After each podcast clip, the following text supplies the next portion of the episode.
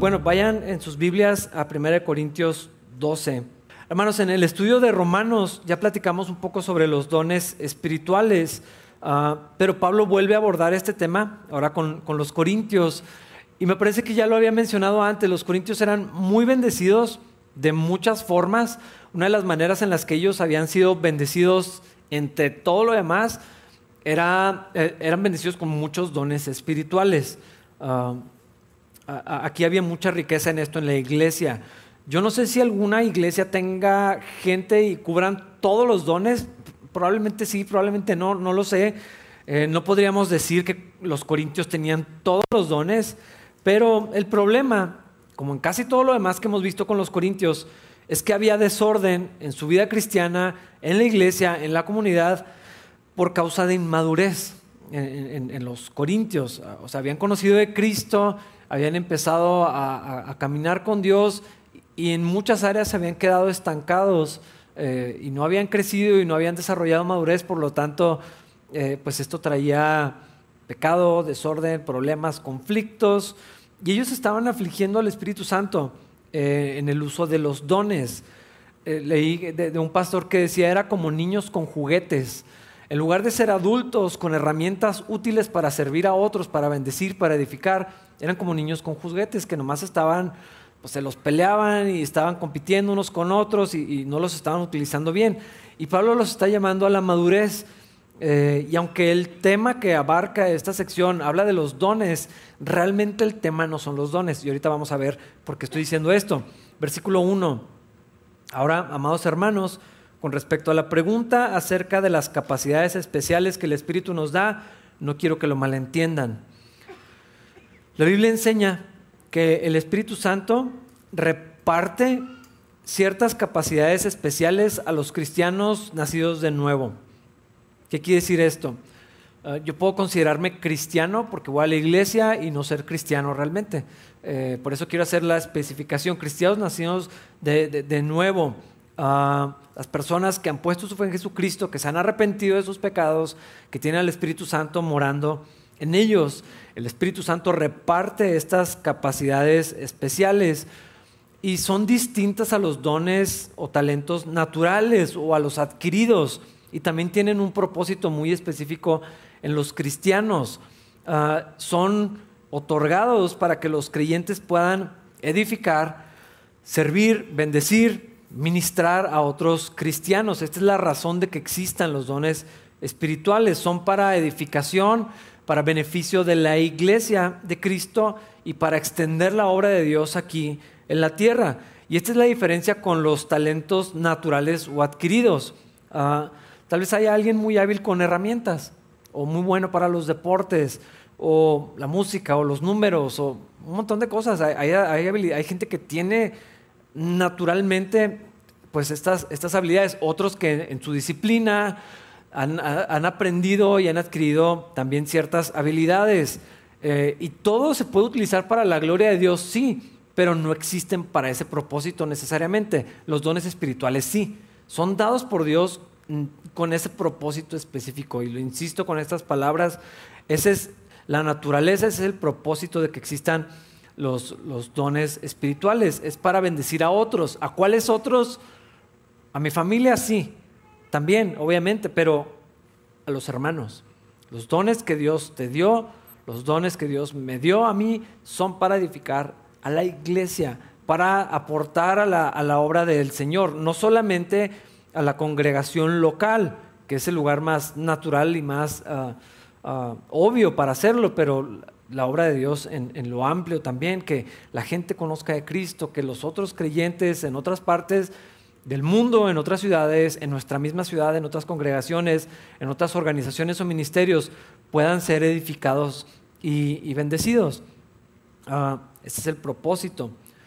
Ah, dicho de otra manera, si tú has puesto tu fe en Cristo Jesús como tu Salvador, si Jesucristo es el Señor de tu vida, si te has arrepentido de tus pecados y sabes que has sido perdonado por la gracia de Dios, por medio de la fe en Cristo, entonces has nacido de nuevo, entonces el Espíritu Santo mora en ti y entonces el Espíritu Santo te ha dado, cuando menos, uno de estos dones espirituales. Y juntamente con este don o regalo, esta capacidad que el Señor ha repartido como Él quiso, el Espíritu Santo dijo, a David le voy a dar tal cosa, a Pablo le voy a dar tal cosa, a Dani le voy a dar tal. así, cada uno él planeó, él diseñó qué quería que tuvieras, qué, qué don eh, él planeó poner en tus manos y luego tienes la responsabilidad de utilizarlo. Eh, como todo lo demás, vamos a darle cuentas a Dios qué hicimos con esto que Él nos ha entregado, eh, cómo lo utilizamos. Y, creo que ya hemos hablado también bastante de esto. lo que Dios va a esperar en cuanto al ejercicio de los dones es que se, haga, que se usen de la manera correcta, pero, pero que sí se utilicen. Eh, vemos en la parábola de los talentos el que fue y enterró la, porción de dinero y dijo yo no quiero problemas, no lo utilizo, no me meto en broncas, mejor no me arriesgo a mal utilizarlo, no vaya a ser que cause algún daño, que se me pierda, que se me rompa, que se me dañe, mejor no hago nada con él y lo, lo entregó íntegro, así como, como me fue entregado. Y es muy triste en esta historia porque el Señor le dice, siervo inútil, ¿por qué no hiciste nada con lo que te di? ¿Por qué no lo usaste? ¿Por qué no lo gastaste? ¿Por qué ¿Por qué no lo rompiste utilizándolo? ¿Por qué no lo, por no lo, no lo arriesgaste a que pues, se usara tal vez mal y no supieras exactamente por dónde iba? En cambio, a los siervos que utilizaron y, cuidaron y, y, invirtieron esto que el Señor había puesto en sus manos, lo que el Señor recompensó y celebró con ellos no fue la cantidad de cosas que lograron, en este caso era dinero, sino la fidelidad. Bien hecho, siervo fiel. Usaste lo que te di, lo pusiste por obra, lo arriesgaste, lo pusiste en práctica. No siempre salió de la manera correcta, pero bueno, lo utilizaste para como, como debía haberse hecho. Tenemos esta responsabilidad con los dones, hermanos. Así que eh, sería importante ir viendo qué estamos haciendo con todo lo que Dios nos dio, en lo particular con los dones espirituales. Vamos a ver qué más nos dice la Biblia sobre esto. Versículos 2 y 3 dice, ustedes saben que cuando todavía eran paganos, fueron llevados por mal camino y arrastrados a rendir culto a ídolos mudos. Por lo tanto, quiero que sepan que nadie que habla por el Espíritu de Dios maldice a Jesús y nadie puede decir que Jesús es el Señor excepto por el Espíritu Santo. Este pasaje ha llevado una práctica interesante pero equivocada. Eh, esta idea de obligar a alguien a decir, a confesar que Jesucristo es el Señor para saber si tiene un espíritu inmundo o, no, para saber si es cristiano o no, no, creo que sea necesariamente lo que está diciendo aquí. No es una prueba para endemoniados o para ver quién, quién es cristiano, ah, porque casi prácticamente cualquier persona podría decir que Jesucristo es el Señor y repetir las palabras y que no signifique nada. De hecho, las iglesias cristianas, no quiero decir están llenas, pero hay, o sea, no sabemos cuántas personas que atienden a una iglesia cristiana confiesan al Señor sin que Jesucristo sea realmente su Señor, sin haber nacido de nuevo, sin tener un encuentro con, Dios. Ah, lo que está diciendo es que nadie puede llamar a Cristo Jesús su Señor de una manera genuina, de una manera real, si no es porque el Espíritu Santo está obrando en, su vida. En el caso de los corintios, antes de venir a Jesús, ellos estaban influenciados por demonios, participaban de la idolatría. Pablo habló bastante sobre esto y les dice, no quiero que coman de la mesa de los demonios, ya no quiero que estén participando de, los ídolos, porque los ídolos en sí, la figura no es nada, pero todo lo que sucede alrededor de, la adoración a, los ídolos, pues es demoníaco y no quiero que tengan nada que ver con esto. Ah, probablemente algunos corintios blasfemaban el nombre del Señor antes de venir a, Cristo, influenciados en todo esto de lo que participaban. Ah, pero si Jesús es nuestro Señor, como, como cristianos y confesamos a Cristo y decimos y lo cantamos, Señor, o más bien Jesús, tú eres mi Señor, y declaramos que Él es el Señor de nuestras vidas, bueno, esto tiene que verse en, la vida. No podemos decir que yo amo al Señor, y, pero no es mi Señor y, no estar dispuesto a, sujetarme primeramente a Cristo y, después en las otras áreas donde el Señor demanda sujeción y obediencia y, todo esto. Ah, hay resultados cuando Cristo es mi Señor. Mi vida ya no es mía. Por eso la idea de soy cristiano pero puedo hacer lo que quiera con mi vida, pues es incompatible totalmente con esta verdad. Si Jesús es mi Señor, no puedo hacer lo que quiero con mi vida, porque estoy diciendo que no es mía, es de, es de Él, le pertenece, mi cuerpo le pertenece, mi vida le pertenece, mi familia, mis recursos, mi casa, mi auto, mi trabajo, mi negocio le pertenecen, eh, los dones espirituales que Él ha puesto en mis manos también le pertenecen. Y Pablo, entre otras varias cosas, está exhortando a los corintios a regresar a la unidad y a la armonía en la iglesia Realmente este es el, tema que Pablo está hablando al hablar de los dones, ah, la diversidad que hay en el cuerpo y la unidad y la armonía que debe haber en el cuerpo de Cristo, en la iglesia. Jesús dijo que la gente sabría que somos sus seguidores por el amor que nos tuviéramos, por la unidad que, tuviéramos como, como cristianos. Entonces, cuando no hay amor, cuando hay pleitos, hay disensiones, hay problemas, hay conflictos que no se resuelven, que no se resuelven. El problema no es que haya broncas, es que se queden así para siempre y, que no haya resolución ni en el corazón, ni, en las relaciones. Eh, este cuando esto sucede, está, estamos comunicando lo opuesto que Jesús dijo. Si, son mis discípulos, la gente lo va a saber por el amor, por la unidad que se tengan entre ustedes. Y vemos ahí en Juan 17 que él oraba por la unidad de sus discípulos, de su iglesia.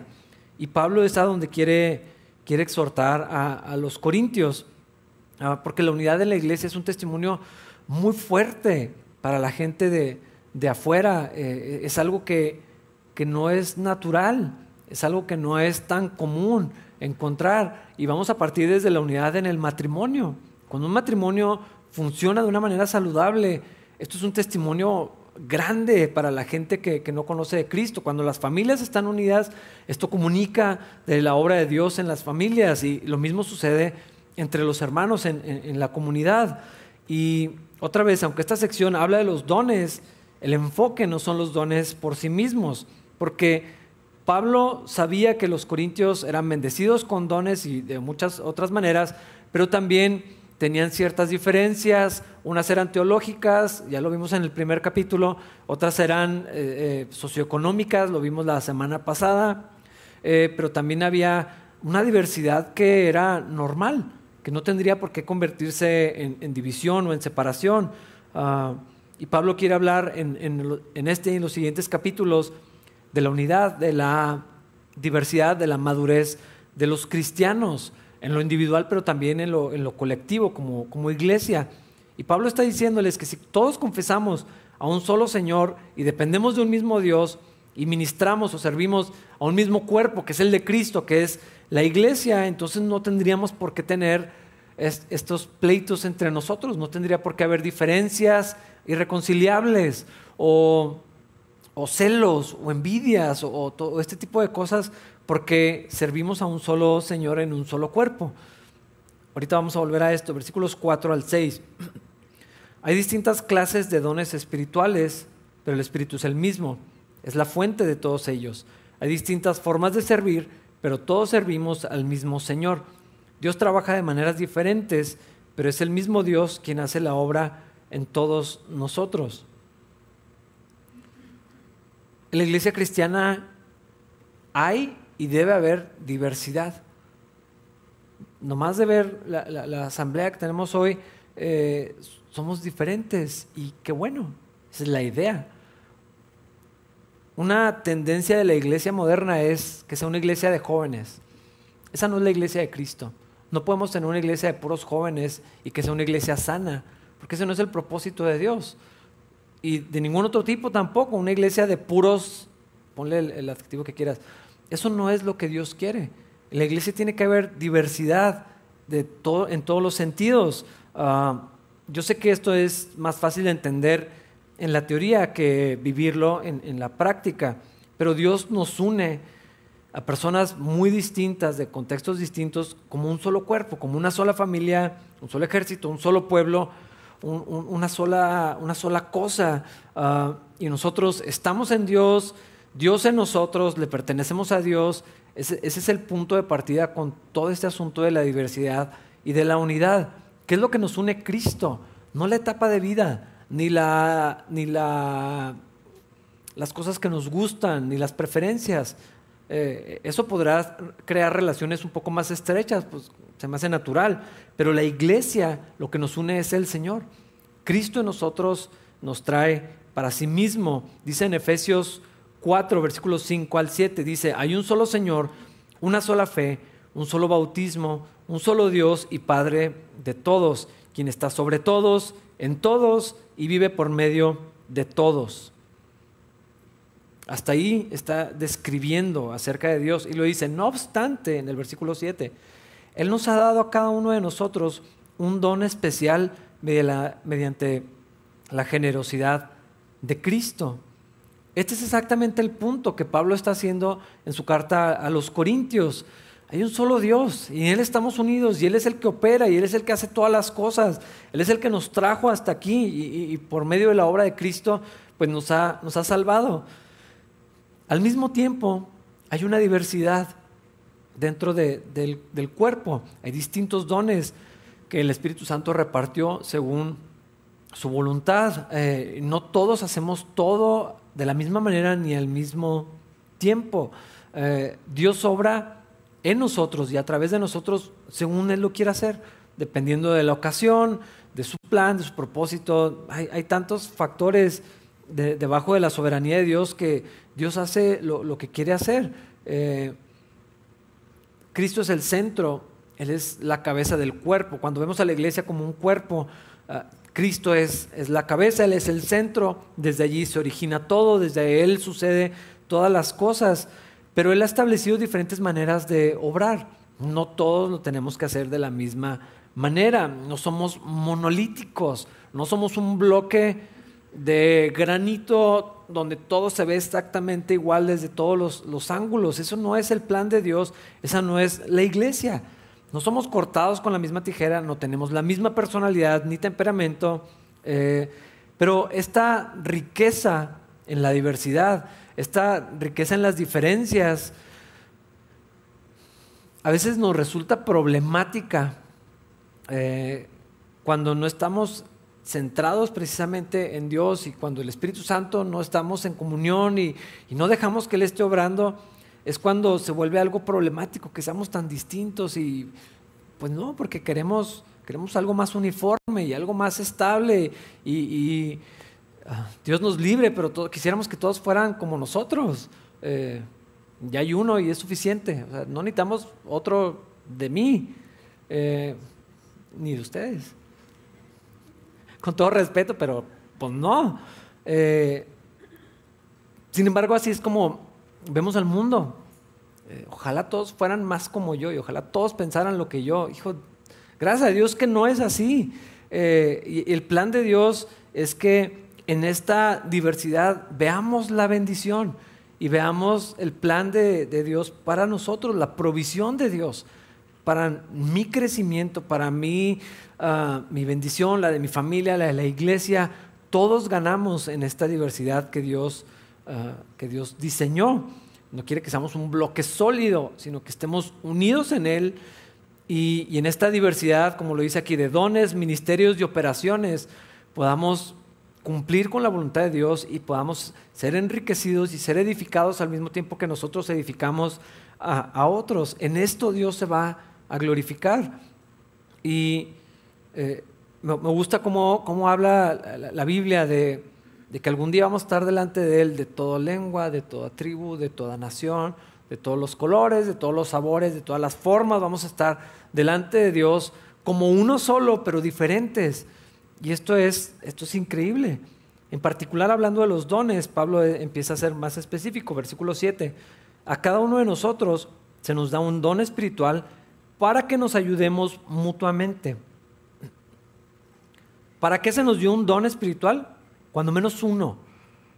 Pueden ser varios, hay gente que tiene muchos dones, así como talentos, ah, para ayudarnos unos a otros. Entonces, uh, ¿por qué Dios nos equipó de maneras distintas a sus hijos para ayudarnos, para servirnos unos a otros. Este regalo viene con una responsabilidad. Y si el don que Dios me dio y el don que Dios te dio a ti, o los dones que Dios te ha dado a ti, son para servir a los demás, ¿cómo los vamos a utilizar si no conocemos a nadie, si nunca hablamos con nadie, si nunca estamos en nada? Si creemos que la iglesia virtual es la iglesia y todo de lejitos y toda distancia, yo no sé si esto vaya a funcionar. Eh, a lo mejor les parece redundante que diga esto, pero la idea de los unos a los otros requiere de unos y de otros, juntos, para que pueda funcionar el ministerio del Espíritu Santo a través de nosotros. Eh, esto quiere decir que nos necesitamos mutuamente. Y ustedes me necesitan a mí tanto como yo los necesito a ustedes. No es una pregunta, no está sujeto a interpretación, donde quién cree que necesita de los demás. No está hablando de los que se sienten solos o necesitados. No, todos los cristianos necesitamos de los demás, de la comunidad, de la iglesia. Eh, no existen los cristianos solitarios, ermitaños aislados, freelance o por su cuenta. Esto no, no es cristianismo bíblico. Esto no es un cristiano sano, no puede ser así eh, en su relación con Dios. Es cierto que en el cristianismo es una idea de tener una relación con Dios, sí, es individual, mi salvación es, vertical con, Dios. Eh, mi salvación no se extiende por default a, mis hijos hasta que ellos pongan su fe en Jesucristo. Pero no puedo vivir la vida cristiana de una manera plena, de una manera efectiva, por mi cuenta. Necesito de los demás. Nos necesitamos unos a otros. Pero no solamente yo necesito a los demás, los demás me necesitan a mí también, para nuestro bien. Versículos 8 al 11. A uno el Espíritu le da la capacidad de dar consejos sabios, a otro el mismo Espíritu le da un mensaje de conocimiento especial, a otro el mismo Espíritu le da gran fe, y a alguien más ese único Espíritu le da el don de sanidad. A uno le da el poder para hacer milagros y a otro la capacidad de profetizar alguien más le da la capacidad de discernir si un mensaje es del Espíritu de Dios o de otro espíritu. Todavía a otro se le da la capacidad de hablar en idiomas desconocidos, mientras que a otro se le da la capacidad de interpretar lo que se está diciendo. Es el mismo y único Espíritu quien distribuye todos esos dones. Solamente Él decide qué don cada uno debe tener. Esta no es una lista exhaustiva de los dones, operaciones o ministerios. En Romanos se habla de esto también, en, Efesios también. Voy a mencionar una lista. Profecía, servicio, enseñanza, aliento, dadivosidad o generosidad, liderazgo, misericordia, palabra de sabiduría, palabra de conocimiento, fe, sanidad, poderes milagrosos, discernimiento o identificación de espíritus, hablar en lenguas, interpretación de lenguas, ayuda. Estos están mencionados en, en la Biblia. Pero Aquí mismo dice que en esta sección que hay una diversidad de dones y de operaciones y de ministerios. Ah, creo que sí tenemos que ser cuidadosos cuando somos extrabíblicos y nombrar a algún don que la Biblia no lo dice, pues hay que ser prudentes con esto, pero probablemente haya más. Probablemente Dios, y con toda certeza podremos decir que hay muchas otras maneras donde Dios obra. Ah, de acuerdo a lo que Él quiere lograr, de lo que Él quiere hacer, de, acuerdo a la necesidad y de, lo que esté sucediendo en ese, en ese momento. La iglesia se divide en cuanto al uso de los dones en dos. Hay unos dicen que los dones, bueno, no, en dos y luego otras variables, entonces en muchos.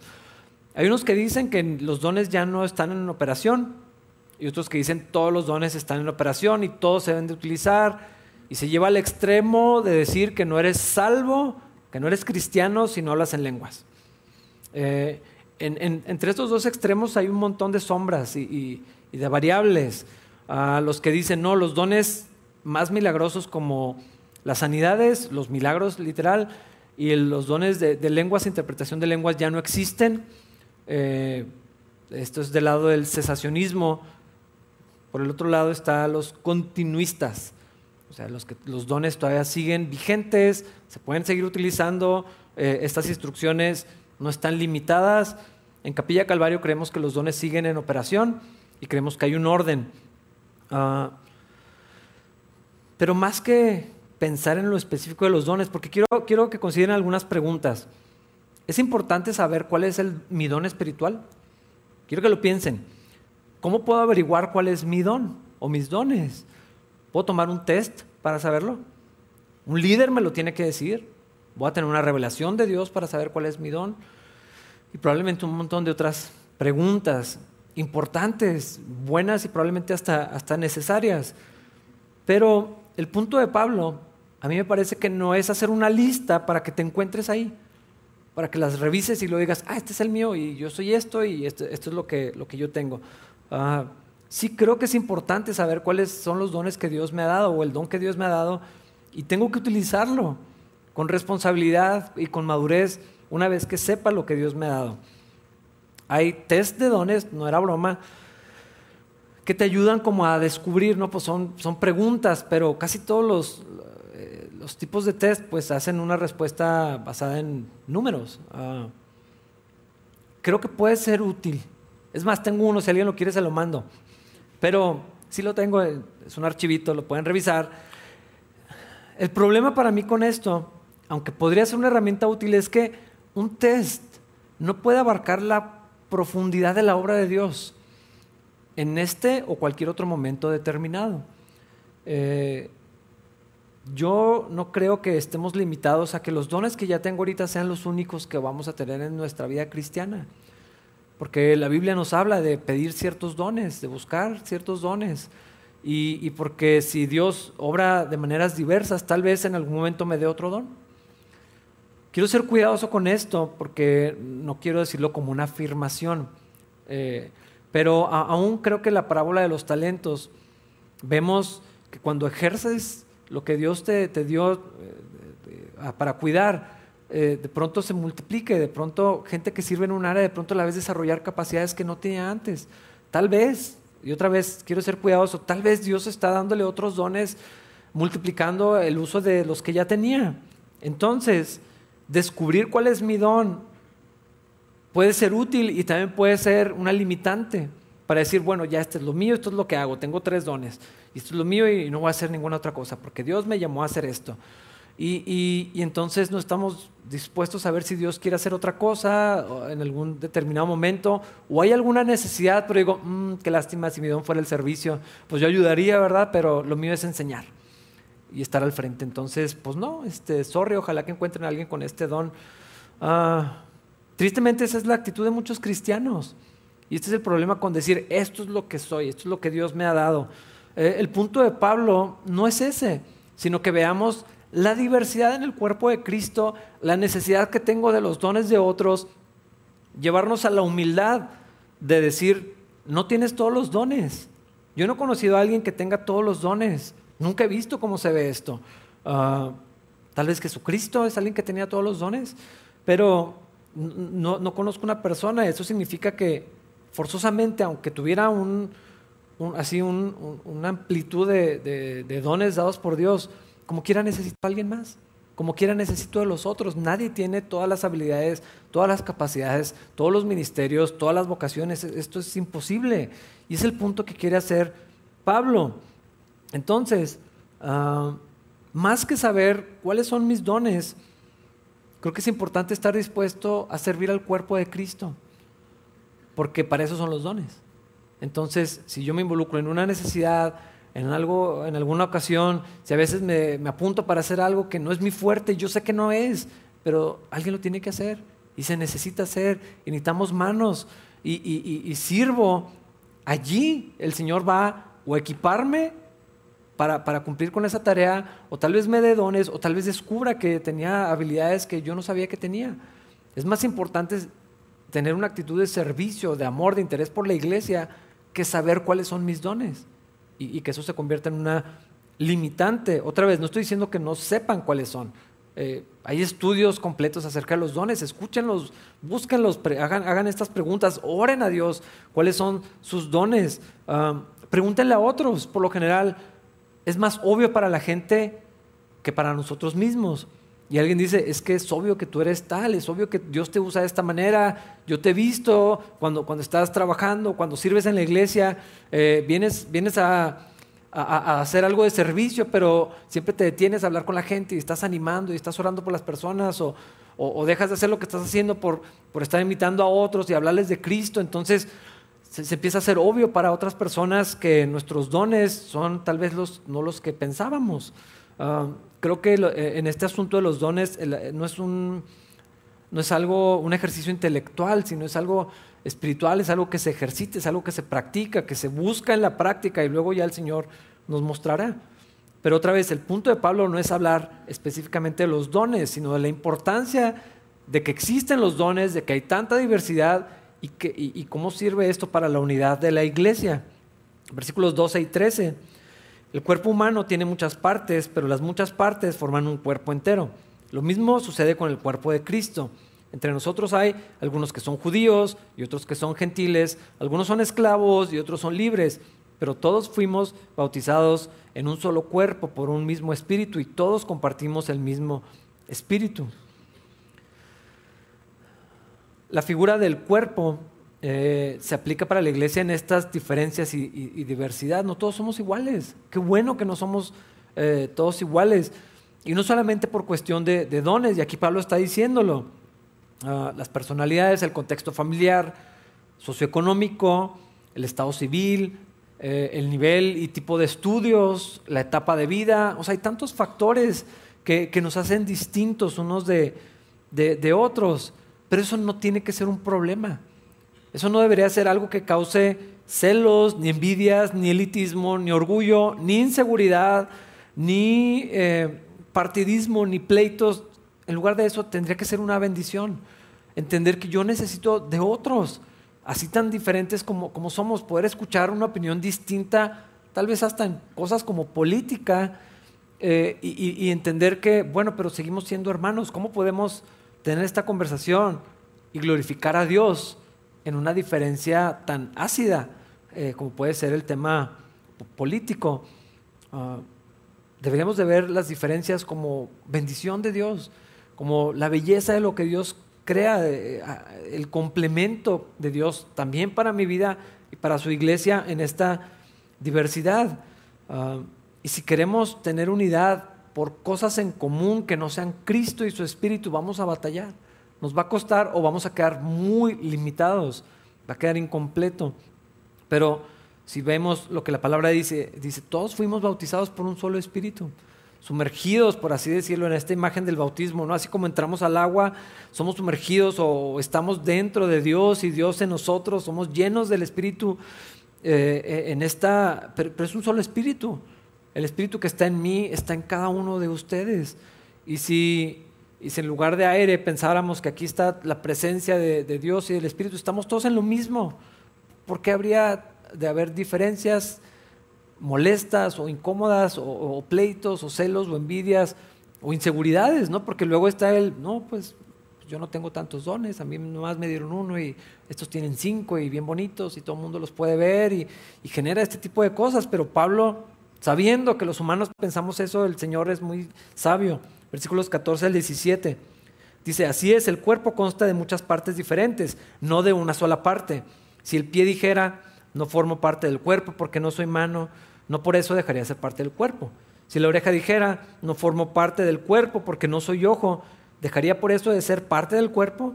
Y si todo el cuerpo fuera ojo, ¿cómo podríamos oír? Si todo el cuerpo fuera oreja, ¿cómo podríamos oler? Los seres humanos tenemos una capacidad increíble de querer todo lo que no tenemos ah, y de querer ser todo lo que Dios no quiere que seamos. Dile a un niño que no se puede comer tal cosa y lo, ay, era lo que quería. Y ahí es muy obvio verlo, pero piénsalo en los adultos y exactamente lo que Dios no me dio, exactamente eso es lo que queremos. Y los dones que Dios no me dio son los que quisiera tener y el rol que Dios no me dio es el que yo anhelaría tener. Una y otra vez esa tentación está ahí queriendo salir. Eh, el pasto siempre se ve más verde del otro lado de, la cerca y en este asunto de los dones, tristemente, es una tentación continua para muchos cristianos. Ah, hay dones, hay talentos, hay capacidades, hay llamados que Dios simplemente reservó para otros y no para mí. Y no por eso soy menos parte del cuerpo. Hay cosas que Dios no me dio. ¿Por qué? Pues no sé, porque no quiso. En la parábola de los talentos vemos que Dios les entregó a cada uno una cantidad de dinero, eh, eh, este señor, el, dueño le dio una cantidad de dinero de acuerdo a la capacidad que tenían de administrarla. ¿Es algo malo? No. Es sabiduría, es el plan de Dios y sabemos que el Espíritu es el que decidió cómo repartir esto. Y yo confío en Dios y yo creo que su plan es mejor que el mío y sus ideas son mejores que las mías. Entonces debería de poder estar tranquilo con lo que Dios puso en, en mis manos. Ah, esto no me hace menos parte del cuerpo ni menos necesario. Eh, si Dios pensó en nosotros desde la eternidad y ya sabía todo acerca de nosotros y todo fue planeado y en nuestro ADN venía detallado de qué color iban a ser mis ojos, cuál iba a ser mi cabello, qué disfunciones iba a tener mi cuerpo en determinado momento, eh, el color de piel, o sea, todo. ¿Por, qué luchar contra lo que Dios planeó y diseñó y, deseó que yo fuera? ¿Por qué creer otra cosa? Dios no sabe lo que es mejor. El plan de Dios no es más alto, más grande, más sublime, más hermoso que cualquier idea que se me pueda ocurrir a mí. Sabemos que sí. Queremos creer que Dios puede sostener el universo y hacer las cosas perfectas y expresar en la naturaleza una precisión increíble, con una creatividad maravillosa, pero Dios se equivocó conmigo. Conmigo no supo exactamente lo que hacía. Esto es impensable. Pero hay, algo en mi corazón que quiere pensar de esa manera y cuestionar a Dios en por qué no soy esto, por qué no me hiciste así, por qué no soy lo otro, por qué no me diste esos dones. Fuimos hechos para su gloria. Y ahora en Cristo somos parte del cuerpo. Imagínate un cuerpo de puros ojos grotesco, aterrador, pero inútil también. Eh, ¿De qué serviría que todos fueran la parte visible? Y, o sea, no, se puede, no hay función, no hay complemento en, una idea como, como esta. Ah, fuimos hechos para la gloria de Dios, pero ¿cómo vamos a glorificar a Dios con nuestras vidas? Va a terminar en expresiones distintas para cada uno de nosotros. Y tú tienes un lugar en el cuerpo de Cristo que es necesario para el resto de la iglesia. No hay ningún cristiano que sobre en la, obra del Señor, que sobre en la iglesia, que no tenga un lugar que sea importante. El problema es que pensamos que lo visible es lo importante, que pensamos que la plataforma y el acceso a la gente es, es, es donde se sirve a Dios y es una idea muy distorsionada y es muy mundana. Eso es de, o sea, literal del mundo, de pensar que, lo, que los que vemos son los que, los que Dios usa y no, no es así. Eh, o sea, sí, pero también junto con todos los, los demás. Es necesario que la iglesia sea diversa para que se mantenga sana, que haya diversidad, no esta unificación monolítica, eso sería muy insano, esto daña a la iglesia, dañaría nuestras vidas. Entonces, no te frustres si Dios no te dio cierto don o cierta capacidad o si Dios no te hizo para ciertas cosas o si no te dio ciertos talentos o capacidades o, funciones. El mejor lugar donde podemos estar es donde Dios pensó que deberíamos estar. Donde más sano va a ser para nosotros y para otros es estar donde Dios quiere que yo esté y utilizar lo que Dios me dio a mí, no lo que no tengo. O sea, no es, es como David poniéndose la armadura de Saúl, pues no puede, no podía ni moverse, intentando ser otra cosa.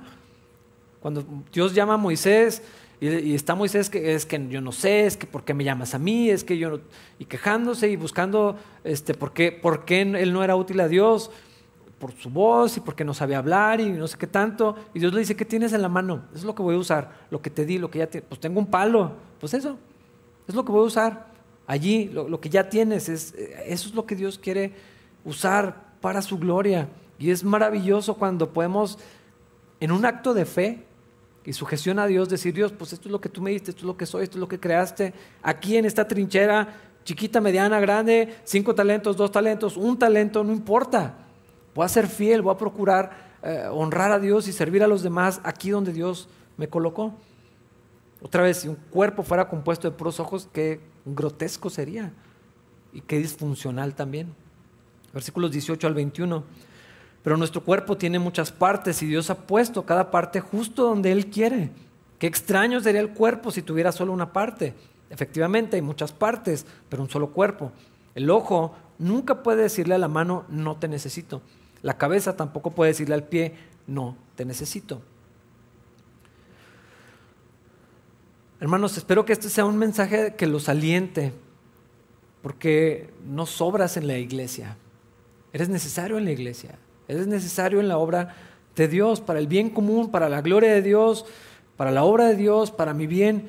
Pero, pero creo que Pablo también quiere abordar el otro lado, para el, para el que se cree indispensable, autosuficiente, para el que se cree eh, ojos y que no necesita de los demás. Eh, e, esta es una exhortación también a la humildad. No hay nadie en la iglesia cristiana que pueda decir no necesito de los demás. Esta es una arrogancia terrible. Esta es una ofensa en contra del plan de Dios. Cuando Dios está diciendo, ok, vas a necesitar a tus hermanos. No, no lo necesito. Yo sé mejor. Es, un desafío al plan de Dios. Cuando está diciendo que Él colocó al cuerpo como Él quería. Ah, no puedes decir que alguien no te hace, no te hace falta. Eh, es un engaño, es un autoengaño, es de orgullo, es ofensivo para Dios. Nadie tampoco puede pensar, nadie me necesita a mí, porque si eres necesario. Tu rol es necesario, lo que Dios te dio, el don que Dios te dio es necesario para la iglesia de Cristo y para esta comunidad en particular. Si aquí estás, pues aquí es donde Dios quiere que eso sea utilizado. Versículos 22 al 26. De hecho, algunas partes del cuerpo, las que parecieran las más débiles y menos importantes, en realidad son las más necesarias. Y las partes que consideramos menos honorables son las que vestimos con más esmero. Así que protegemos con mucho cuidado esas partes que no deberían verse, mientras que las partes más honorables no precisan esa atención especial. Por eso Dios ha formado el cuerpo de tal manera que se les dé más honor y cuidado a esas partes que tienen menos dignidad esto hace que haya armonía entre los miembros a fin de que los miembros se preocupen los unos por los otros. Si una parte sufre, las demás partes sufren con ella. Y si a una parte se le da honra, todas las partes se alegran. Perdón. No solamente nos necesitamos, si somos uno, deberíamos de funcionar como uno. Eh, cuando alguien de la iglesia pierde a un familiar, nos debería doler a todos. Siempre que hay un funeral, procuro que se haga una invitación pública. Y yo sé que algunos dicen, pues no sé quién es la hermana. Vayan. Porque es parte del cuerpo. Además, es mejor ir a la casa de, funeral que a una casa de fiesta, dice la, Biblia. Es un ejercicio muy interesante para el corazón, ir a, los funerales. Ah, Debería de dolernos cuando alguien está pasando una enfermedad, una dificultad económica, una pérdida relacional, un daño en su matrimonio, un problema con sus hijos. La indiferencia en el cuerpo de Cristo es una mala señal en nuestro corazón. Y al mismo tiempo, cuando a alguien le dieron un ascenso, se compró una camioneta, se fue de vacaciones, empezó una relación. Ayer, ¿qué estamos hoy? Domingo. El viernes hubo una boda. ¿Quién se casó? ¿Quién sabe? Pero debería alegrarnos. Se casó César. Acá está.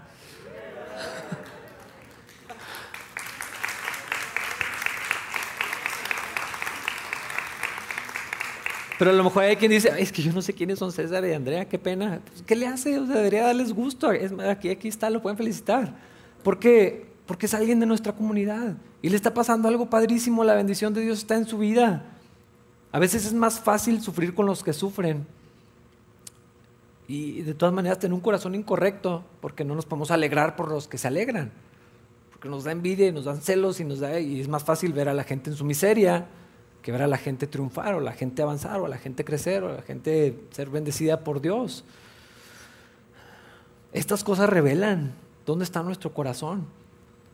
Pero si podemos ver el plan de Dios de decir, estos son mis hermanos, algunos no sé ni cómo se llaman, es como cuando tienes alguna de esas reuniones familiares y descubres primos, y dices, no manches, ni sabía que eran mis primos esta familia, ¿no? Y, qué padre que pues ahora, pues ahora, son familiares y yo ni, ni, lo sabía. Hermanos, eh, Así deberíamos de vernos, como una, familiota que no conocemos a todos, que no intimamos probablemente con todos, pero que lo que sucede con, los demás es algo que sí me afecta.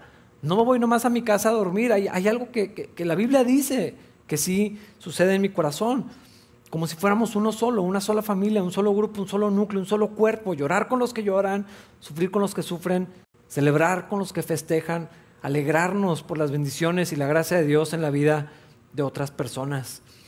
Y ya para terminar, 27 al 31, todos ustedes en conjunto son el cuerpo de Cristo y cada uno de ustedes es parte de ese cuerpo.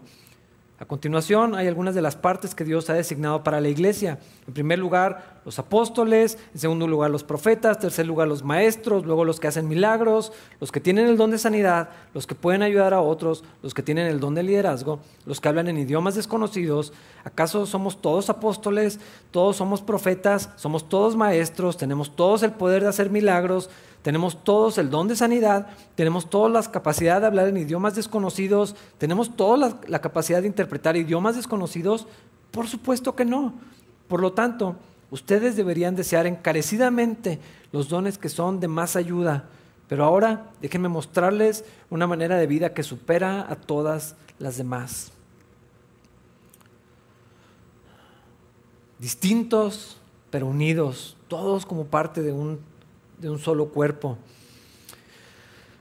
Y si voy a pedir algo de lo que no tengo, que no sea lo más visible, cuando piensas en quiero servir en la iglesia, ¿qué significa eso para ti? Cuando dices quisiera que me tomaran en cuenta, ¿para qué? ¿Qué es lo que hay en tu corazón cuando anhelas algo como esto? Ah, si lo que resulta en esto es lo más visible, lo más atractivo, lo que pensamos que tiene más gloria, lo que pensamos que da más acceso, más plataforma, tal vez, tal vez hay que pedir otra cosa. Primero, perdón. Pero si algo deberíamos de buscar en cuanto a los dones, capacidades, operaciones y ministerios, tiene que ser lo que más sirva a los demás, lo que más beneficio traiga para los otros. Es lo que Pablo está diciendo. No podemos hacer todo. ¿Quieres pedirle otra cosa a Dios? Pídesela, pero busca lo que sirva para los demás, lo que realmente traiga beneficio para el cuerpo, no para mí. Yo voy a ser bendecido como quiera y no es la meta de los dones ser bendecido yo, pero voy a ser bendecido porque así es el Señor. Cuando caminamos en obediencia, cuando servimos a los demás, cuando estamos en la voluntad de Dios, como quiera Dios en su misericordia va a derramar tanta bendición que yo soy bendecido como un efecto colateral. No es la meta, pero es el efecto que inevitablemente va a pasar los demás, no yo. Y esa es una manera de vida que supera a las demás. Y de eso va a tratar el siguiente capítulo, que probablemente todos lo conocen, 1 Corintios 13, que habla acerca del amor, el bien de otros, el amor al prójimo. Esa es la manera más alta, el camino más alto para el cristiano. Vamos a ponernos de pie para orar. Hermanos, por si no lo sabían, ya se van hoy con una responsabilidad. Tienen un don, tienen un lugar en el cuerpo de Cristo busquen cuál es su lugar, sirvan donde tenga capacidad, donde haya necesidad, donde haya ocasión. El Señor ya les mostrará qué es lo que Dios eh, decidió entregarle en sus manos y que le van a dar cuenta algún día. Padre, gracias por tu palabra, gracias por la bendición de ser parte de tu cuerpo. Señor, por estar en esta comunidad y en, lo global, con la, ser parte de tu iglesia, en una iglesia tan diversa, tan amplia, tan vasta, tan compleja que no alcanzamos a comprenderlo, Señor. Gracias por darnos un lugar en tu obra, en tus planes, Señor. Enséñanos a vivir con madurez y con responsabilidad, Señor, a considerar a los demás como más importantes que a nosotros mismos, a servir a los demás, a buscar lo que pueda ministrar a otros, Señor, bendecir a los demás. Enséñanos a a reconocer, Dios, que nos has dado un trabajo, un rol que es importante y que es necesario en tu iglesia, Señor.